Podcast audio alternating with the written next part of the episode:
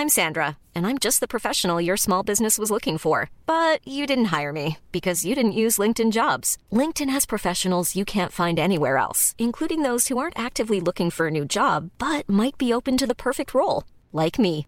In a given month, over 70% of LinkedIn users don't visit other leading job sites. So if you're not looking on LinkedIn, you'll miss out on great candidates like Sandra. Start hiring professionals like a professional. Post your free job on linkedin.com/people today.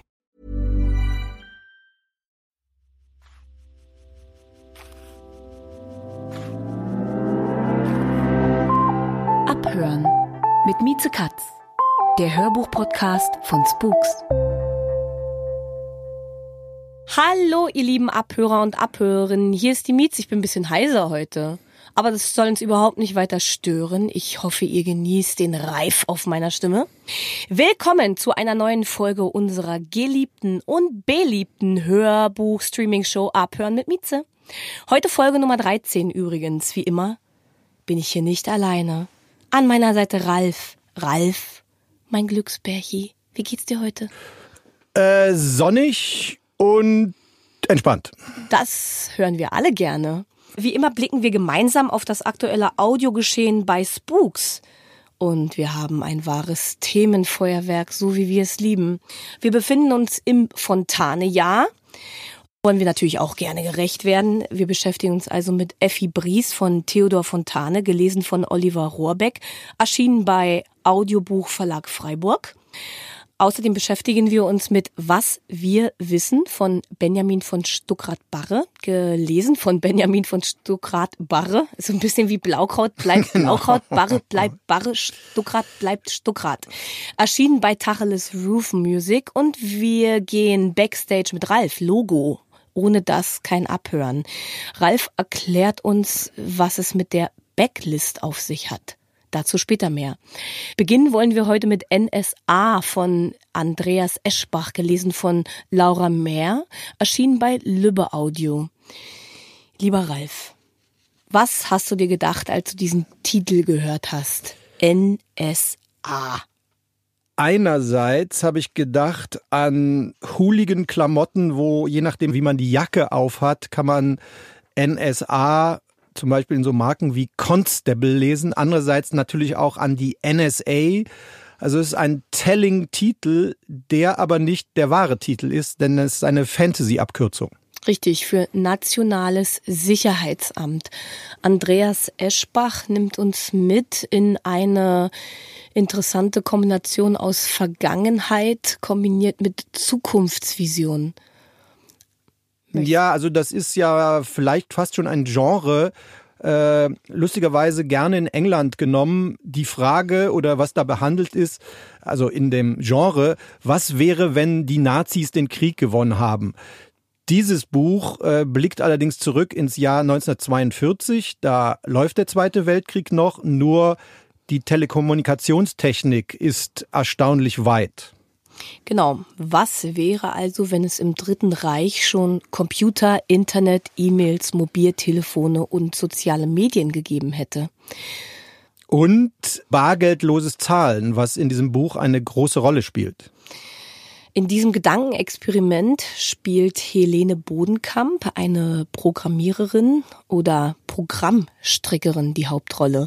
Programmstrickerin ist nur eines von vielen Neuwortschöpfungen von Andreas Eschbach. Das hat mir großen Spaß gemacht, diese Worte, die wir viel im Englischen benutzen, ja, auf den Kopf zu stellen und in die deutsche Sprache zu übersetzen. Das fand ich interessant. Das kenne ich so oder extremer nur von Walter Mörs. Genau. Und es sind sogar ein kleiner Witz oder ich weiß nicht, ob er das absichtlich gemacht hat. Er nennt das Internet halt Weltnetz was ja in dem Duktus der strengen Rechten, die auch möglichst alles eindeutschen müssen, eben auch Weltnetz heißt. Also das heißt, der musste so tun, als hätte das Internet wäre jetzt keine West Coast amerikanische Schöpfung und somit die Terminologie amerikanisch, sondern alles deutsch. Der Name Siemens kommt oft vor, die ja damals gerade in der Kommunikationstechnik sehr führend waren. Helene Bodenkamp ist hier unsere Hauptprotagonistin. Ähm, möchtest du mal ein bisschen erzählen, was sie für, was sie erlebt? Ähm ja, also die Buchvorlage die übrigens mächtige 800 Seiten hat, beginnt mit einer durchaus opulenten Exposition, die über locker 50, 60 Seiten geht, wo sowohl die Hauptfigur vorgestellt wird, als auch das recht komplexe drumherum.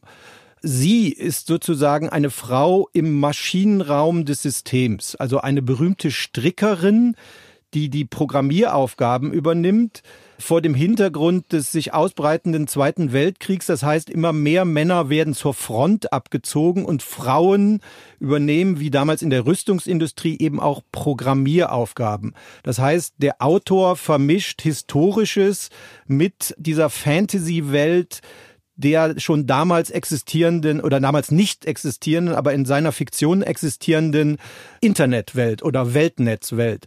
Und sie ist bei einer Präsentation dabei, worum es geht, Herrn Himmler zu zeigen, dass diese NSA wichtig ist für das ganze System. Und die Sprecherin muss diese technischen Spezifikationen, die am Anfang nicht so leicht zu verstehen sind, verbinden mit der, sagen wir, mit der Psychologie, also mit der Rolle der Frau, der Helene. Ich finde, dass es super gelingt.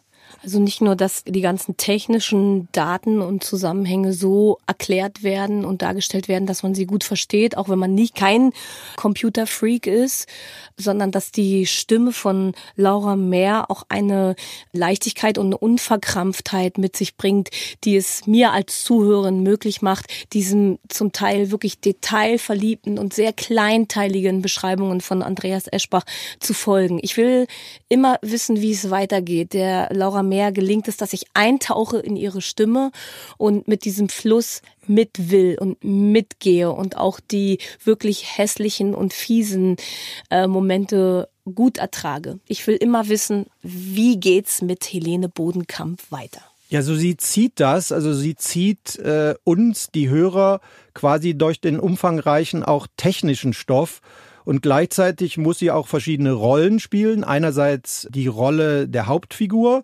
andererseits werden dann natürlich auch noch fiese Nazi-Typen müssen zum Leben erweckt werden. Also man kann allgemein sagen, dieses Kavenzmann eines Buches wird in der Audiofassung halt ein wenig menschlicher gemacht oder vielleicht mhm. sogar zugänglicher gemacht. Es stimmt, dieses Metier, Technik und diese Machtstrukturen, das ist schon ein ganz schön schlauer Schachzug, dass da zum einen eine Frau die Hauptrolle spielt, aber eben auch die Stimme der Laura Mehr, die recht jugendlich und leicht eben ist, diese Geschichte mit uns teilt. Ich finde übrigens wirklich interessant, um nochmal zu erklären, dass Internet macht es in der Zeit möglich, zum Beispiel versteckte Juden aufzuspüren und Systemkritiker aufzuspüren. Und das ist, ähm, das ist sehr, sehr interessant, finde ich, wie es einen emotional mitnimmt und immer wieder zerreißt. Also so, so ging es mir. Ich finde, Andreas Eschbach ist jemand, der gerne äh, den salzigen Finger in die Wunde legt und uns anregt mit seinen Geschichten. Und einmal mehr ist es ihm gelungen und er hat mit Laura Mehr die perfekte Sprecherin für diese Geschichte gefunden. Also ihr Lieben, wir können euch NSA, Nationales Sicherheitsamt von Andreas Eschbach, erschienen bei Lübbe Audio, gelesen von Laura Mehr, einmal mehr wärmstens ans Herz legen. Und vor allen Dingen an die Ohren. Was wir wissen von Benjamin von Stuckrad-Barre, gelesen von Benjamin von Stuckrad-Barre, erschienen bei Tacheles Roof Music. Das Buch, was wir wissen, slash Hörbuch von Benjamin von Stuckrad-Barre, wurde in der Presse genauso behandelt wie jeder andere Benjamin von Stuckrad-Barre Veröffentlichung. Es wurde gehasst und geliebt äh, gab es wirklich, also dazwischen gab es und gibt es nix. Ja, die einen sagen, was soll das? Die einen sagen, es ist nicht seriös genug, es fehlen Quellenhinweise, warum hat er sich für diese Frage entschieden und warum von all diesen Millionen Antworten für diese Antwort. Und die anderen sagen, ja, total interessant, es regt einen an, es inspiriert einen zum Nachdenken, welche Rolle spielt das Internet in meinem Leben, welche Antworten kann es mir wirklich geben. Und die fanden es überhaupt interessant, das Internet plötzlich in der Literatur so wieder zu erleben. Wie war es bei dir? Was würdest du unseren Abhörern und Abhörern empfehlen? Wann kann man denn dieses Hörbuch hören? Also man sollte sich ein wenig mit dem Basiswerk des Autoren mal beschäftigt haben, der ja Ende der 90er mit Soloalbum einfach so bang in die Literaturlandschaft gekommen ist mit einem Bestseller, der auch in 10.000 Ländern übersetzt worden ist und von da an so ein tragisch durchgeknallter, er wurde mal Brausekopf genannt, der hat ja auch dann Fernsehen gemacht und also im Endeffekt ein Gesamtkunstwerk, der äh, seine eigene Tragödie und seine Rollercoaster Achterbahnfahrt des Lebens auch immer wieder neu verarbeitet hat. Gleichzeitig hat er natürlich auch für diverse Medien des Springer Verlages ganz straighte Reportagen geschrieben, die auch wiederum als Buchform neu geremixt worden sind. Also der hat sozusagen das, was in, in Musik, im Pop war, hat er auf Papier gebracht und das ist eben auch so eine Art Remix aus verschiedenen Singles, Soundsignalen oder eben hier verpackt als Frage. Das finde ich, hast du richtig cool beschrieben. Also Remixer heißt, glaube ich, auch äh, einer seiner Kolumnensammlungen.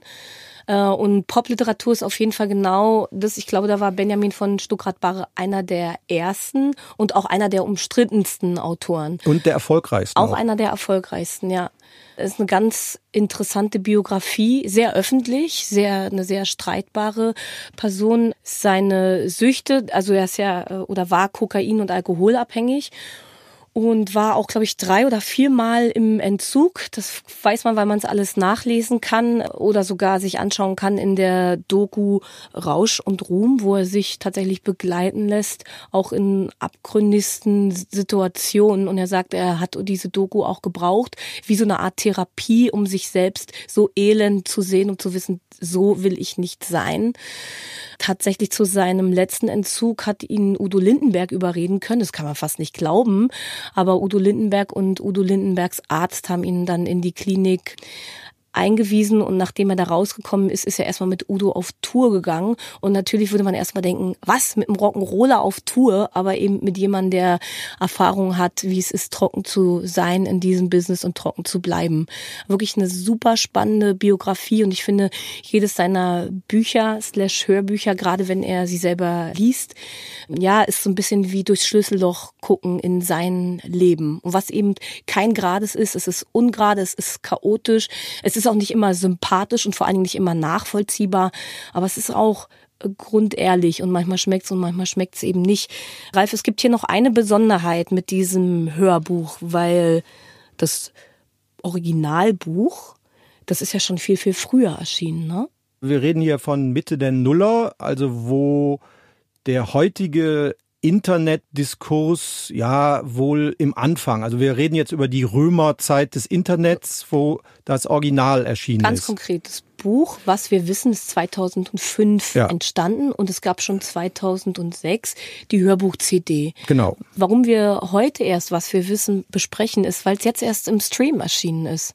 Also das heißt, heutige Generationen können sich das nochmal neu anhören, wie man damals, also vor 15 Jahren, übers Internet gedacht hat oder in diesem Fall, wie man damals mit dem Internet gespielt hat. Also das war ja so, das Google-Phänomen war damals halt noch ein neueres, als es heute ist oder wurde auch damals anders gesehen. Damals war man ja noch so ein bisschen tolle Vision, was ist alles möglich und so weiter. Also man kann es auch fast schon also das kriegt durch diese Streaming-Veröffentlichung einfach eine neue Dimension wie Internet-Historisierung oder Internetforschung. Und das hat er damals einfach so dahin gemacht, weil es ist ja keine saubere, wie du so schon sagtest, keine wissenschaftliche Produktion, sondern eine Fingerübung. Ja. Und in diesem Sinne können wir euch diese Unterhaltung auf jeden Fall ans Ohr legen. Ich finde, es passt an einem Tag, an dem man zu Hause sowieso rumpuzzelt und die Gedanken sowieso abschweifen lässt. Da passt es wunderbar, dieses Hörbuch zu hören und sich in diesen Fluss mit reinzubegeben, einzutauchen, wegzuträumen, wieder aufzutauchen. Da kann man überall einsteigen und aussteigen bei diesem wunderbaren Hörbuch. Ja, wir haben behandelt, was wir wissen von Benjamin von Stuckrad-Barre, gelesen von Benjamin von Stuckrad-Barre, erschienen bei Tacheles Roof Music. Ich wollte das hier mal abschließen, Ralf, weil mich, ähm, was du gerade zum Schluss gesagt hast zu diesem Hörbuch, auf dein Backstage gebracht hat. Ich möchte jetzt mit Ralf Backstage gehen zum Thema Backlist. Lieber Ralf, was heißt denn Backlist im Zusammenhang mit Hörbuch eigentlich? Ja, wenn man es ganz brutal direkt übersetzt, hat man einfach Zurückliste, also Zeug von früher. Du kennst das als Musikerin als Band, Leaderin sicherlich auch. Ihr habt im Laufe der letzten 20 Jahre einiges aufgenommen und da wurde wohl das meiste veröffentlicht, aber alles, was ihr jemals gemacht habt, ist eure Backlist. Also euer quasi künstlerischer Schatz. Und mit dieser Backlist kann man ja alles Mögliche machen. Und wie bei uns als Musiker, so ist es ja auch bei den Autoren. Nicht jedes Album slash jedes Hörbuch erscheint beim gleichen Verlag. Ne? Das wird dann also vertragsmäßig, rechtemäßig dann wirklich auch nochmal interessant. Und nicht in jedem Vertrag sind schon Streaming-Rechte verhandelt. Streaming ist ja was, was dazu kam. Das gab genau. es ja früher als Auswertung noch gar nicht. Also das heißt, die Schatztruhe ist oft nicht eine, wo alles drin liegt, sondern es sind vielleicht eine große und noch zwei kleine Schatztruhen drumrum und jeder Schatz ist mit einer anderen juristischen Konstruktion belegt. Also das heißt, um das Zeug wieder aus der Schatztruhe rauszukriegen, muss man erstmal viel Papierkram wälzen oder auch über Geld reden oder was machen wir denn jetzt mit dem alten Zeug? Gehört das nur dir? Gehört das dem Verlag, dem Label? Also das heißt, da sind verschiedene Töpfe dran beteiligt, die eventuell auch nochmal an der Streaming-Neuveröffentlichung dran teilhaben wollen.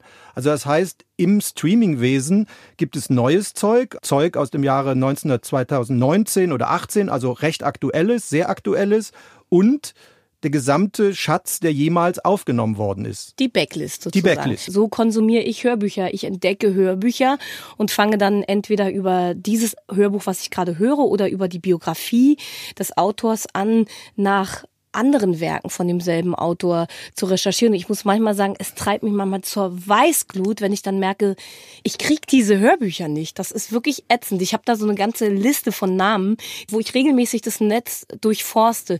Gibt es endlich diese Bücher im Stream?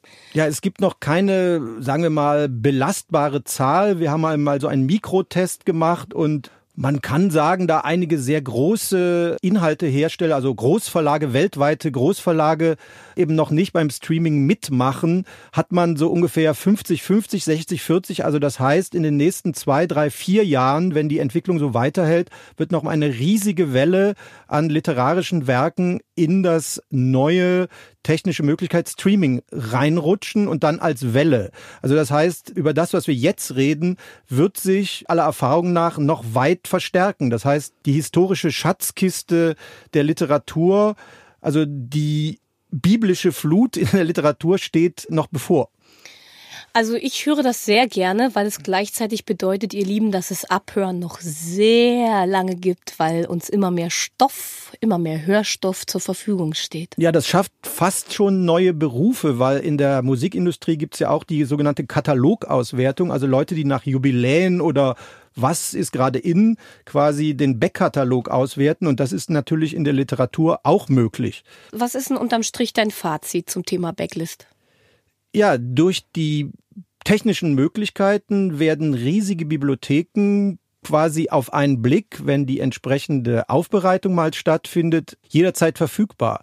Also das heißt, auch bei vielschreibenden Autoren hat man die Audioversion ihrer Werke verfügbar und kann sich den Katalog auch von Vielschreibern, die seit 50 Jahren Literatur produzieren, anhören, wie man es selber will.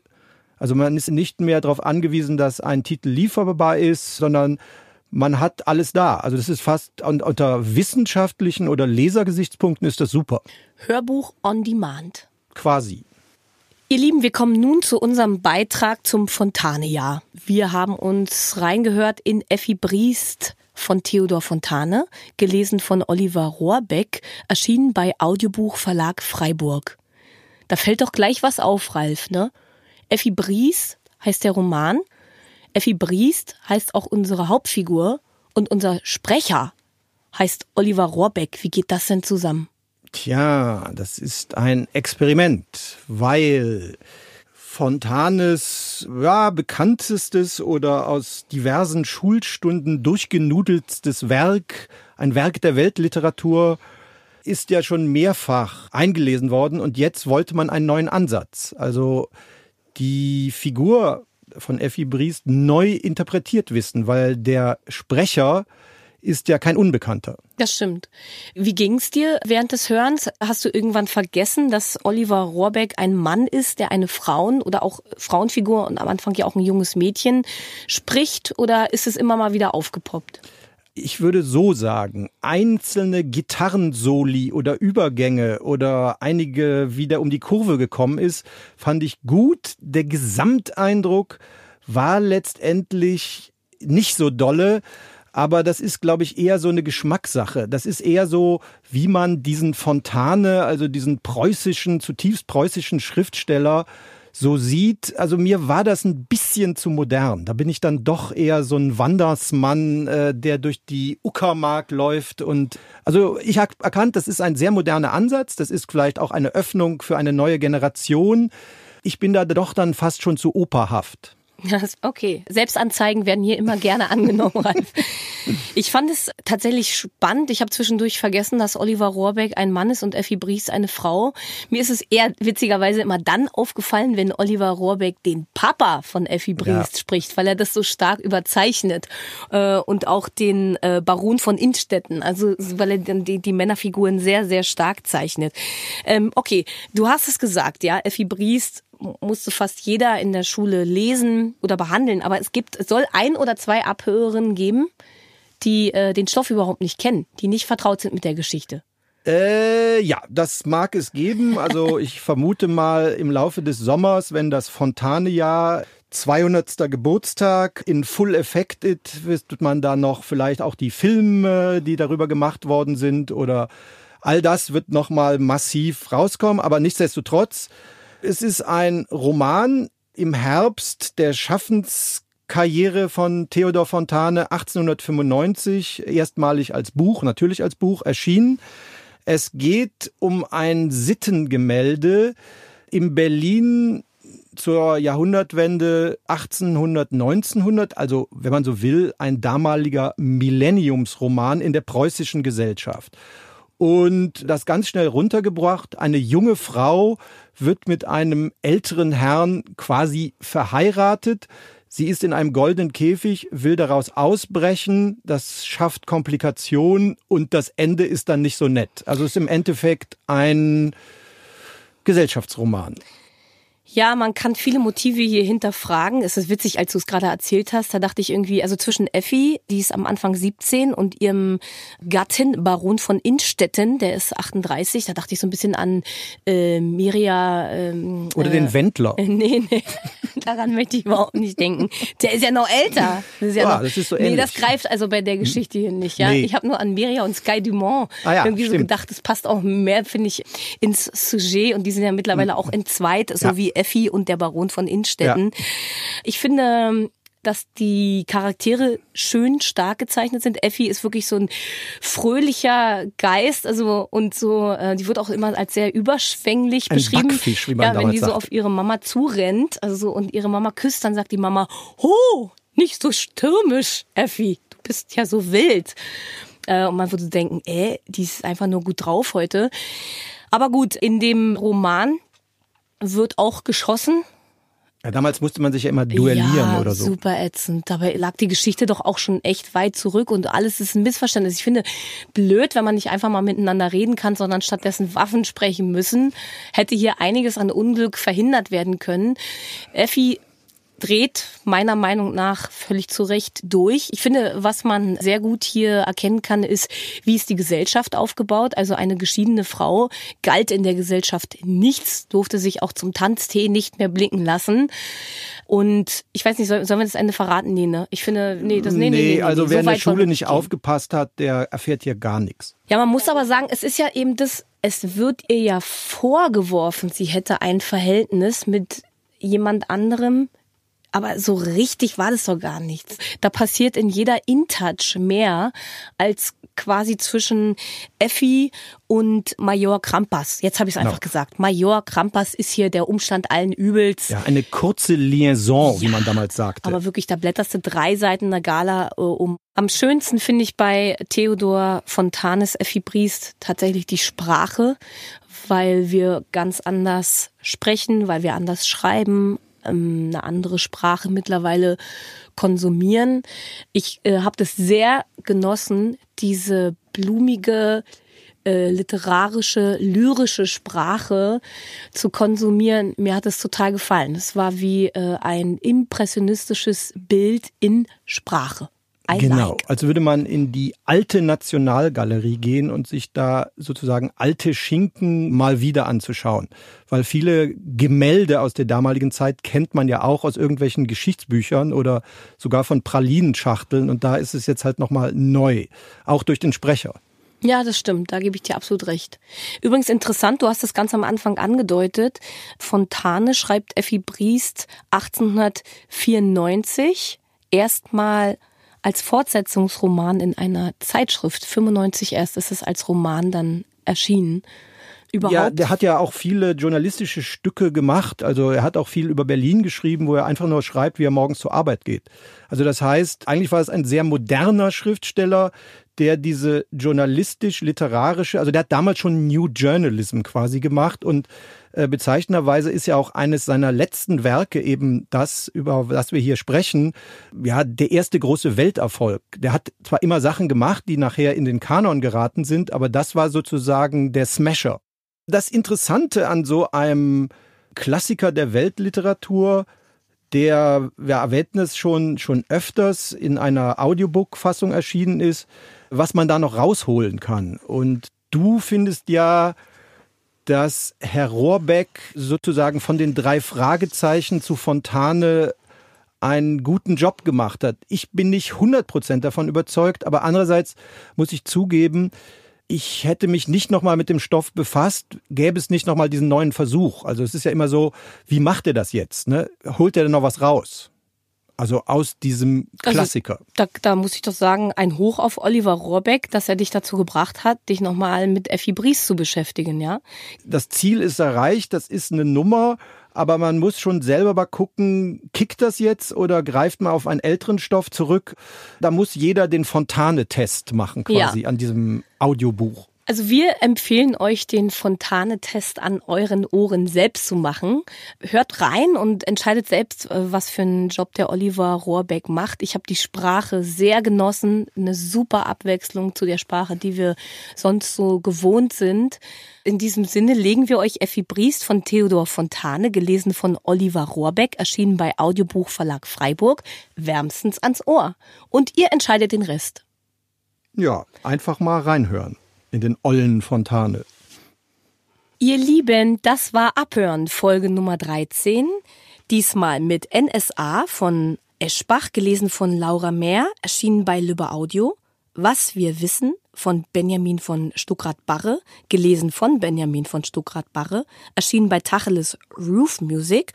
Und zum Schluss haben wir uns unterhalten über Effi Briest von Theodor Fontane, gelesen von Oliver Rohrbeck, erschienen bei Audiobuch Verlag Freiburg. Ralf hat uns Backstage mitgenommen zum Thema Backlist. Dafür danke ich dir sehr, Ralf. Und auch einmal mehr, ich hab dich lieb. Ich freue mich aufs nächste Mal. Ja, ja. Darauf eine Wanderung durch die Mark Brandenburg. War Abhören mit Mieze Katz. Der Hörbuch-Podcast von Spooks.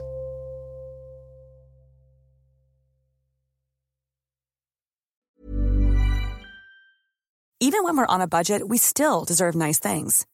Quince is a place to scoop up stunning high-end goods for 50 to 80% less than similar brands. They have buttery soft cashmere sweaters starting at $50, luxurious Italian leather bags, and so much more. Plus, Quince only works with factories that use safe, ethical, and responsible manufacturing. Get the high-end goods you'll love without the high price tag with Quince. Go to quince.com/style for free shipping and 365-day returns.